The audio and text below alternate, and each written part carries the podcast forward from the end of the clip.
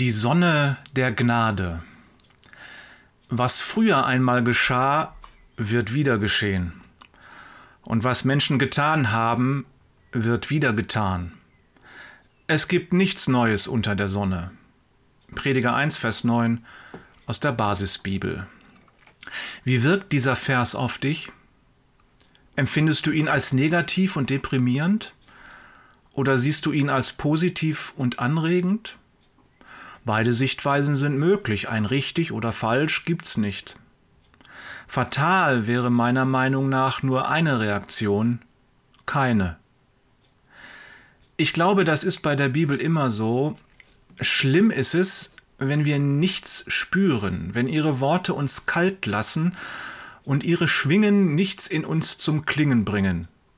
Ups, da habe ich sogar gereimt, halb absichtlich, wie ich zugeben muss. Ist es nicht ein Kennzeichen des Heiligen Geistes, dass er uns die Heilige Schrift zum Leben erweckt?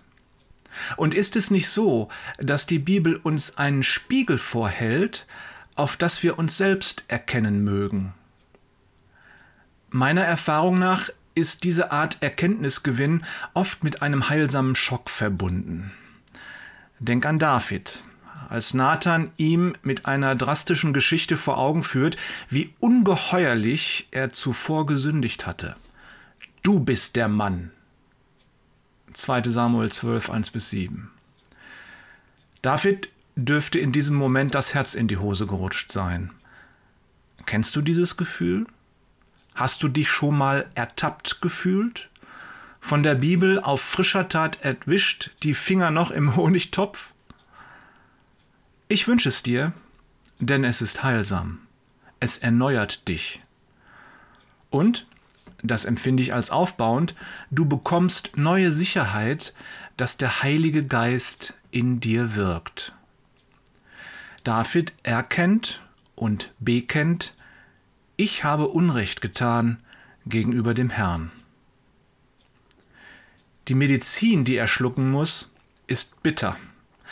Er selbst kommt mit dem Leben davon, doch sein neugeborener Sohn muss sterben. Das ist harter Tobak. Lass uns deshalb nicht leichtfertig darüber schwadronieren. Hier rühren wir an ein sehr ernstes Thema und das wollen wir nicht nebenbei machen. Heute nur so viel. Wir werden nicht belohnt, wenn wir etwas verstehen oder erkennen. Es ist nicht wie in der Schule, wo der Lehrer dich lobt, weil du nun endlich den Dreisatz verstanden hast. Nathan hat David nicht auf die Schulter geklopft und ihm dabei freundschaftlich zugezwinkert, eher im Gegenteil. Er sagt ihm knallhart die Konsequenzen dessen, was er getan hat, und dann folgt der lapidare Satz, und Nathan ging nach Hause.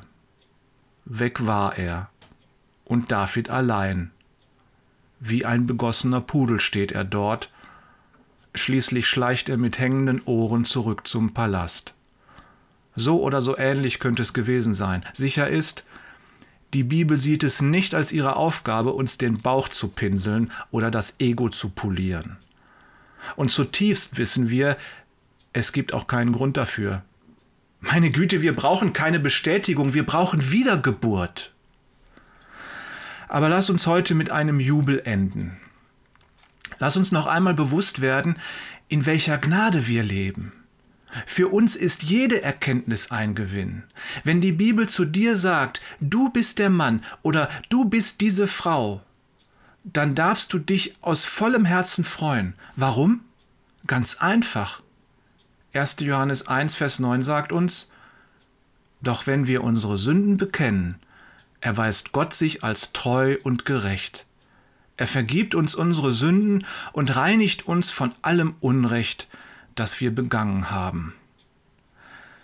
Die Bibel zeigt dir die Krankheit und in Jesus hast du die Heilung.